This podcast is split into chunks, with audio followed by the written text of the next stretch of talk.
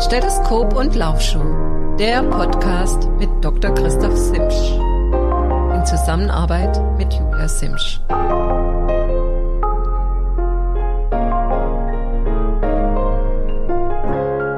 Einen wunderschönen guten Abend wünsche ich euch. Ich begrüße euch zu unserer neuen Folge des Podcastes Doc Talk Stethoskop und Laufschuh. Heute mit dem spannenden äh, Thema Übertraining, Burnout, Long Covid. Ähm, brandaktuelles Thema, ähm, gerade bezüglich der Corona-Geschichte, aber auch bezüglich des Trainings, der wir gehen kurz in die Trainingslehre hinein. Mein Name ist Christoph Simsch. Ich bin Triathlet, niedergelassener Arzt in meiner Praxis in Satteldorf. Triathlet seit der ersten Stunde, seit 85. Leistungssportler schon jetzt seit genau 40 Jahren. Ähm, habe früher sportmedizinisch geforscht und werde euch daraus heute auch nochmal speziell ein paar Dinge erzählen.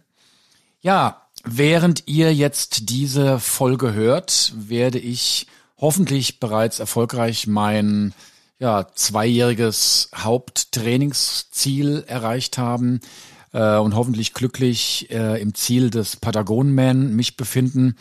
Ähm, die, ja, wir werden noch anschließend eine Woche dort bleiben, so dass ähm, ja, wenn ihr das hört, ich am anderen Ende der Welt hoffentlich zufrieden verweile mit einem schönen Ergebnis und ja, hoffentlich das Rennen eigentlich ja überhaupt überlebt zu haben. Das wäre schon mal ganz schön.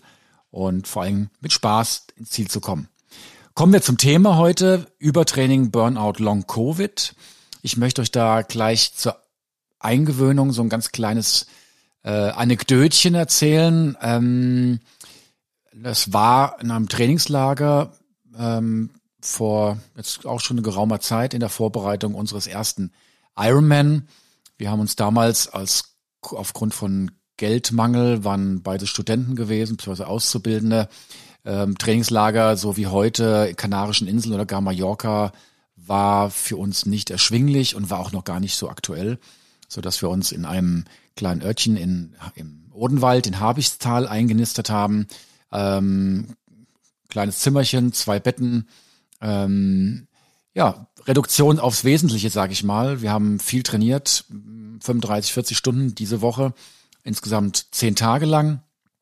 Und ja, was passiert? Die Stimmung war irgendwann doch so angespannt im Laufe der Zeit, obwohl das Training gut gelaufen ist, Wetter gut gepasst hat, dass ähm, es, obwohl wir wirklich beste Kumpels sind ja, ähm, uns durch und durch kennen, dass die Stimmung so angespannt war, dass wir uns fast ja zerfleischt haben. Es kam, wenn ich mich recht erinnere, zum kleinen Ringkämpfchen auf dem Boden, wo wir uns gegenseitig ähm, ja wie zwei kleine Kinder bekämpft haben, resultierend daraus, dass wir einen langen Zwei-Stunden-Lauf ähm, ja mit zehn Meter Abstand verbracht haben. Wir sind also zehn Meter Abstand im Wald gelaufen. Mittendrin dachte ich mal, komm, das war als albern. Bin auf meinen Kumpel aufgelaufen und wollte ein Gespräch anfangen, der mich einfach nur angeschnauzt hat und gesagt hat, hier, lass mich in Ruhe. Ich habe die Nase voll von dir. Ja, was da passiert? Ähm, war das jetzt schon Übertraining gewesen? Was war das? Ähm, sicherlich waren wir absolut an der Grenze unserer Leistungsfähigkeit und unserer Belastbarkeit. Und ich werde später nochmal auf eine kleine Studie eingehen, die wird euch beschreiben, was so die ersten Symptome eines Übertrainings sind. Übertraining per se ist das jetzt noch nicht. Ich würde eher den Vorbefund äh, bezeichnen oder die, die, Vorstufe, das sogenannte Überziehen oder auch Overreaching genannt. Ähm, ihr wisst, wenn ihr trainiert, dann müsst ihr versuchen, euer, euren Körper aus der Reserve zu locken, aus der Homöostase, aus dem Fließgleichgewicht herauszuholen und den Körper zur Anpassung zu zwingen. Und gerne macht man das auch in der Summe von bestimmten Trainingseinheiten, so dass wir eine Serie von Trainingseinheiten zum Beispiel im Trainingslager gestalten und ähm, es dann zum sogenannten Überziehen kommt, und da sind tatsächlich die ersten Symptome keine Veränderung im Laborbereich, sondern wirklich psychischer Natur wie Gereiztheit, ähm, Konfliktunfähigkeit. Also ich fand diese Geschichte, ich denke so zum Einstieg eigentlich ganz witzig, weil die einfach so diesen, ja, den Wahnsinn des alltäglichen Sports so ein bisschen zeigt und auch die gesamte Problematik. Ja, also man ist selbst als äh, Mediziner, Sportwissenschaftler nicht gefeit, äh, in so einen Bereich da mal reinzurücken. Ja, was haben denn Übertraining, Burnout, Long-Covid oder chronisches Müdigkeitssyndrom alles gemeinsam? Gemeinsam ist dem, dass wir, ähm, dass der Körper auf Stress reagiert und auf chronischen Stress überreagiert und sich dementsprechend anpassen muss. Was bedeutet eigentlich Stress? Warum, was ist überhaupt Stress? Ja, wenn wir uns bedenken, Stress hat ähm, eine physiologische oder mehreren physiologischen Grund. Der Hauptgrund ist Vorbereitung zur Flucht und Vorbereitung zum Kampf. Und das hat einfach historische Gründe. Wenn ihr rein mal rechnerisch mir folgen wollt, eine Generation Menschen, ja, sagen wir so, mit 25 Jahren im Schnitt wird ein Kind geboren, 25 bis 30, so dass man sagen kann, eine Generation ungefähr 25 Jahre, sprich vier Generationen 100 Jahre, 40 Generationen 1000 Jahre, 400 Generationen 10.000 Jahre und 1200 Generationen 40.000 Jahre. Das heißt, mein Ur-Ur-Ur 1200, äh, 1198 Mal Opa hat vor 40.000 gele 1000 Jahren gelebt und zu dieser Zeit gab es tatsächlich noch Säbelzahntiger und auch Mammuts. Und da, oder auch die feindliche Sippschaft, der Neandertaler war noch dort, Homo sapiens aufeinander getroffen. Das bedeutet, ähm, auch innerhalb der, der ähm, Sippen gab es natürlich Konflikte.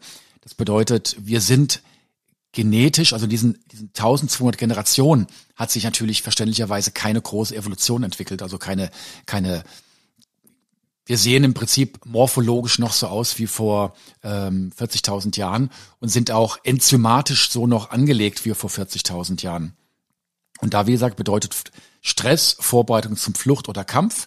Und bei Flucht oder Kampf war einmal die Energiebereitstellung ganz wichtig.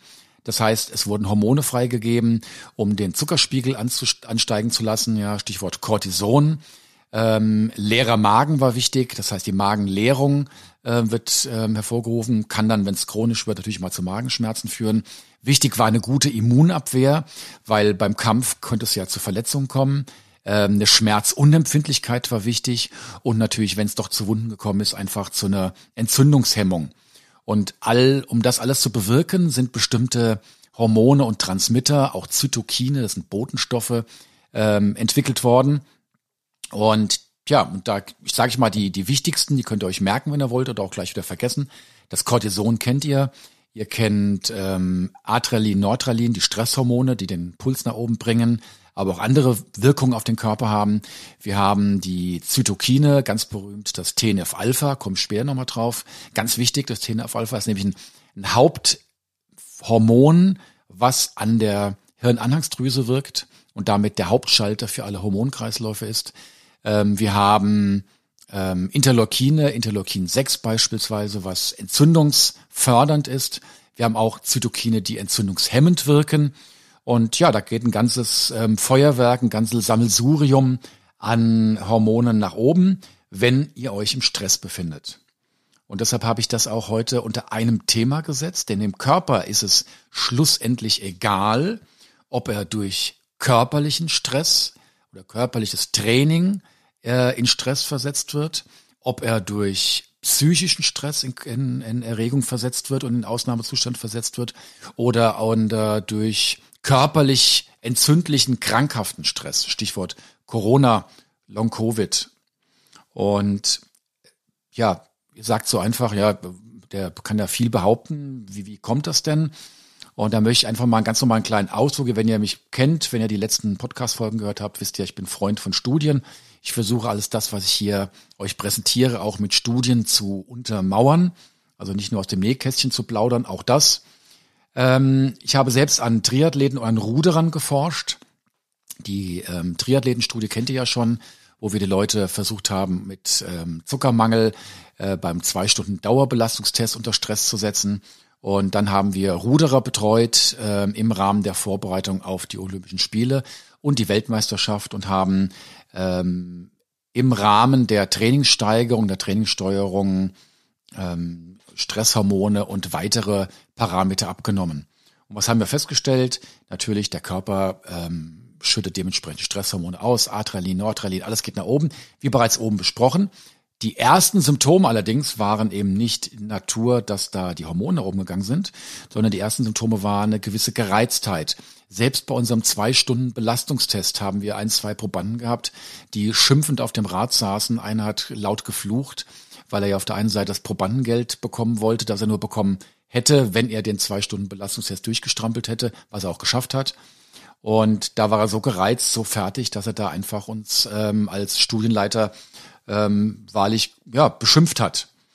Ähm, ich habe früher in Ulm, als ich dort noch in der Sportmedizin gearbeitet habe, diese Forschungsergebnisse ganz gern den Studenten am ersten Studientag präsentiert, in Form eines, ja, ich sag mal, Schockbildes, eine Schockdias damals noch. Die Präsentation war, war eine Dia gestützt. Und ich hatte den Studenten immer gesagt, hier jetzt ähm, seid nicht überrascht äh, oder, oder geschockt, ich möchte euch einfach jetzt mal so zeigen, was euch die nächsten Vorlesungsstunden erwartet und habe dann ähm, meine Forschungsergebnisse ähm, da präsentiert und erläutert kurz.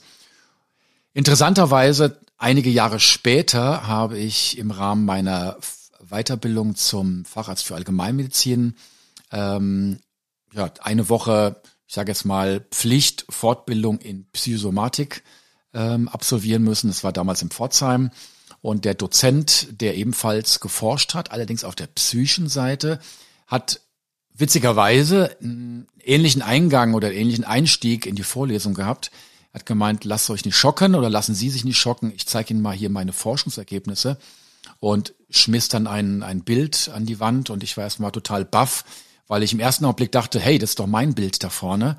Bis ich dann sah, dann so einige ähm, klar, Feinheiten waren dann doch unterschiedlich gewesen und ich bin nach der, nach der ähm, Vorlesung zu ihm vorgegangen, hatte dann als ähm, Bild noch mein Dia dabei, habe ihm meines gezeigt und wir konnten praktisch die beiden Bilder nahezu übereinander legen und waren zu 90 Prozent übereinstimmend. Was heißt das?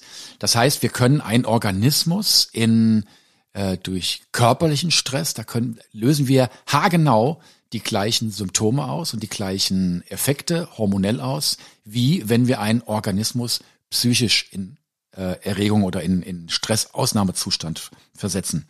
Interessant war, dass im Frühjahr ich hier mit einem Formulanten bei mir in der Praxis gesprochen hatte und habe gesagt, hab ihm das auch da so vorgestellt. Habe gemeint, na, ich bin mal gespannt, ob denn nicht bei äh, Long Covid äh, ähnliche Ergebnisse ähm, zutage kommen werden. Habe gemeint, ich erwarte das eigentlich.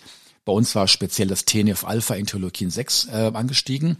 Und siehe da, vier Wochen später, so ob ich es heraufbeschworen hätte, kamen die ersten Studien aus den USA heraus, die gezeigt haben, dass bei Long Covid, hört, hört, Interleukin 6 und TNF-Alpha angestiegen sind.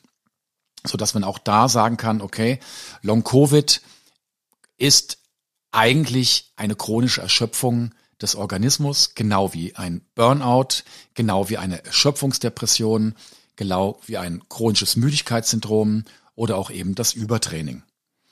Da ja der Podcast heute auch vorwiegend auch für Sportler gedacht ist, wollte ich nachher nochmal speziell auf die äh, Prävention eines Übertrainings eingehen, aber einfach ganz wichtig zu wissen, hey, da läuft eine ganze Menge im Körper ab.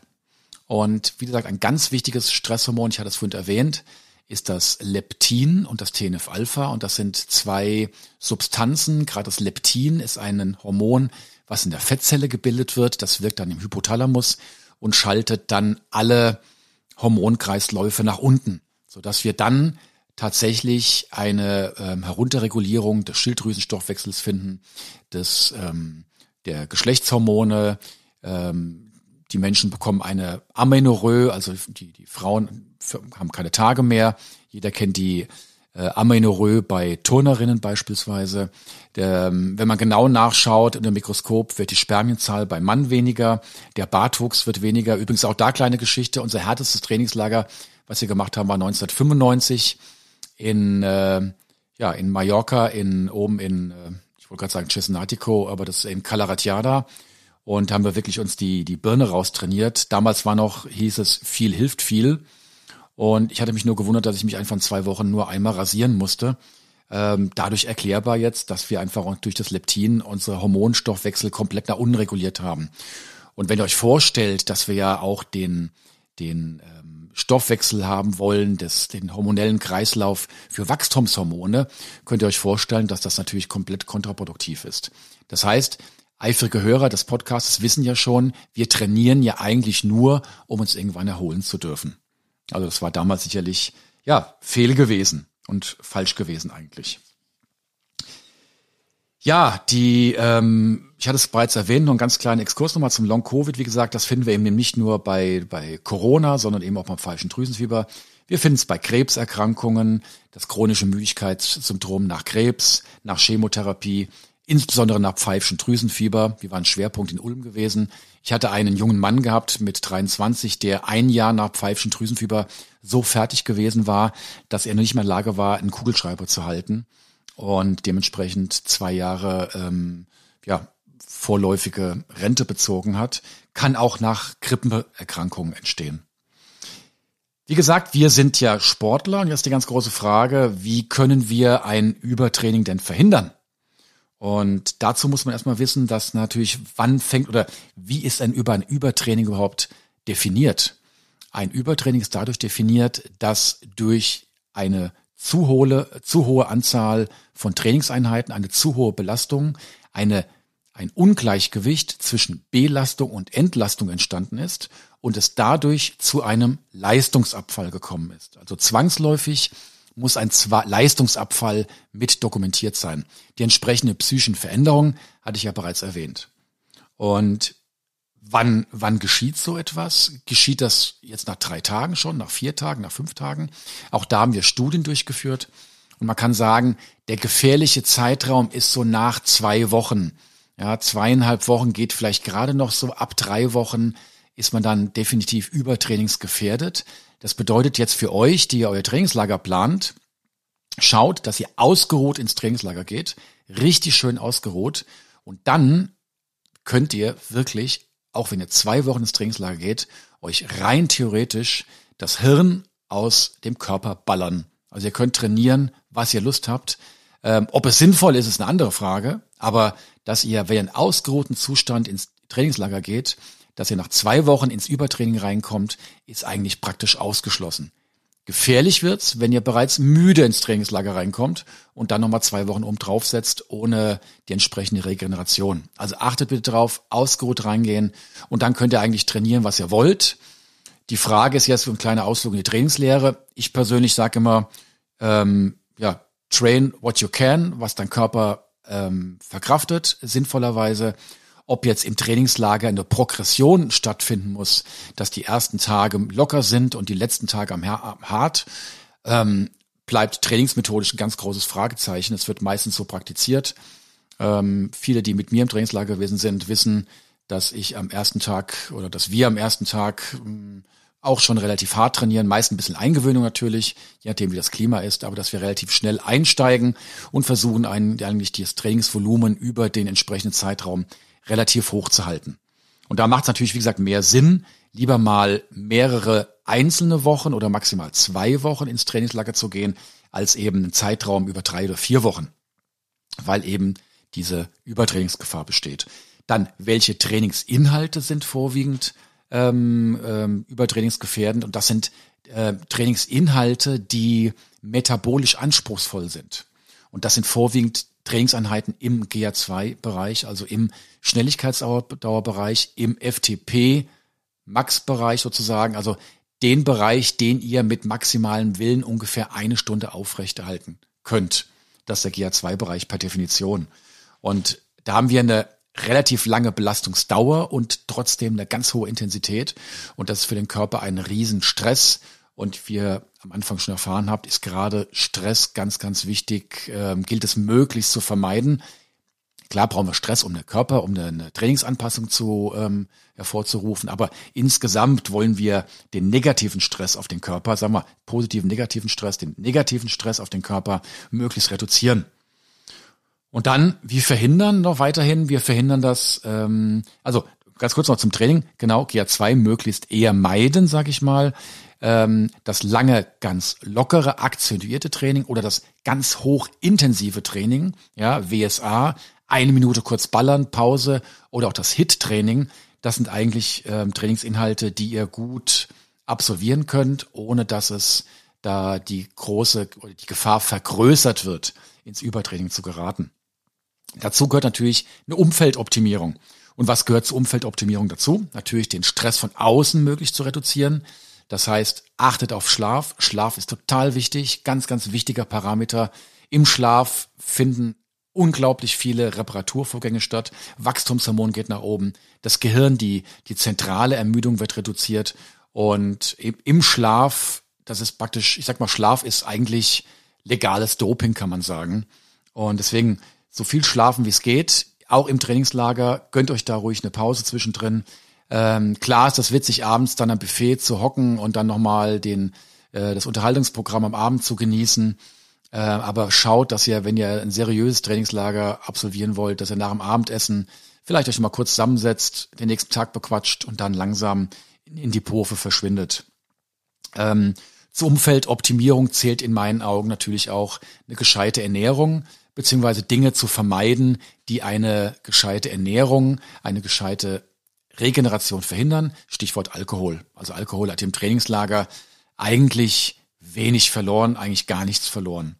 Wobei, wenn ich jetzt immer so sage, bitte trotzdem alles ein bisschen mit Spaß. Ja, aber wenn ihr jetzt wirklich euer optimales Ergebnis herausholen wollt, dann lieber mal auf das alkoholfreie Weizenbier zurückgreifen und hebt euch die ja, die Abschlussfeier auf, da habt ihr genug Energie und da kann noch mal ein bisschen Sangria getrunken werden oder dementsprechend ein drauf gemacht werden, weil dann wird sowieso die Woche nach dem Trainingslager einfach regeneriert.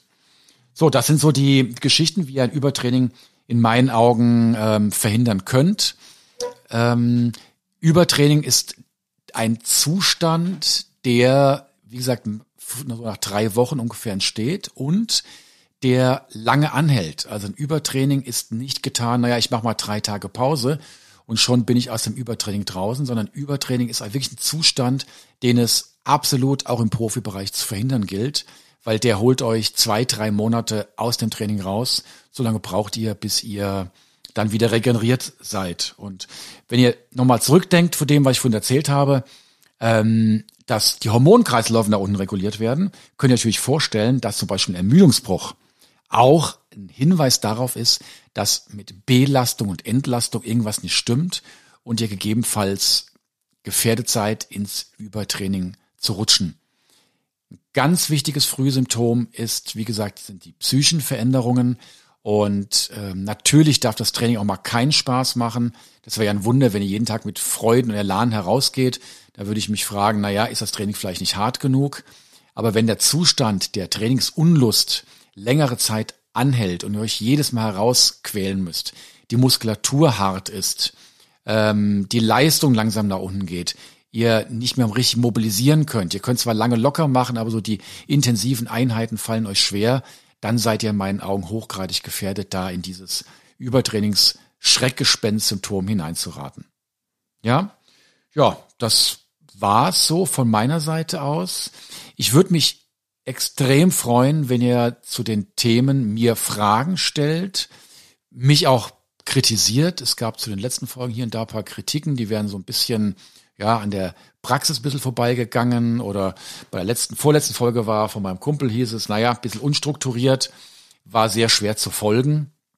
Ähm, ich versuche natürlich eine gewisse Struktur einzuhalten durch die lange Jahre, die ich selbst trainiert habe, fällt mir natürlich zu jedem Ding irgendeine Anekdote ein. Ich muss mich echt total zwingen, da nicht in das Anekdotenplaudern hineinzufallen. Und bitte kritisiert mich, kritisiert uns, habt Themenvorschläge, habt Nachfragen. Wenn ihr Fragen für den Alltag braucht, dann meldet euch. Ähm, vielleicht jetzt noch ein ganz kleiner Satz noch, fällt mir gerade noch ein am Schluss. Ähm, diese gleichen Geschichten, die jetzt zur Prävention, zur Vorbeugung eines Übertrainings gelten, die gelten natürlich genauso für die Prävention eines, äh, einer Erschöpfungsdepression, für die Prävention einer, einer Long-Covid-Geschichte, eines chronischen Müdigkeitssyndroms. Ähm, das ist auch der Grund, warum der eine nach einer Corona-Infektion eine äh, Long-Covid-Symptomatik entwickelt, der andere nicht. Weil die Summe, die macht's aus. Bei dem anderen kommt vielleicht noch eine schlechte Ernährung dazu oder der hat sowieso schon äh, irgendwo Probleme gehabt oder vielleicht tatsächlich, deswegen haben ja auch gerade Long-Covid ganz, ganz oft Sportler, weil natürlich gleichzeitig der Sportstress und der Corona-Stress beides zusammen den Körper da aus der Reserve lockt und in die Sackgasse bringt. Also auch da gilt, Umfeldoptimierung. Wenn ihr erkrankt seid, Entschuldigung, mal kurz husten, auch wenn ihr da erkrankt seid, ähm, Umfeldoptimierung, ich sage meinen Patienten immer, hört auf euren Körper oder hören Sie auf Ihren Körper, wenn der Ihnen signalisiert, Sie wollen schlafen, dann schlafen Sie auch und versuchen Sie nicht krampfhaft dann dagegen anzukämpfen. So, in diesem Sinne heute ein etwas kürzerer Podcast. Ich hoffe, es hat euch dennoch gefallen. Mir auf jeden Fall. Bitte denkt an mich. Drückt mir am 4. Dezember die Daumen. Wir haben vier Stunden Zeitverschiebung. Der Start findet morgens um 5.30 Uhr statt. Ich melde mich wieder danach aus, wenn wir aus Chile zurück sind und verbleibe mit vielen Grüßen. Trainiert schön. Bis dann. Euer Christoph.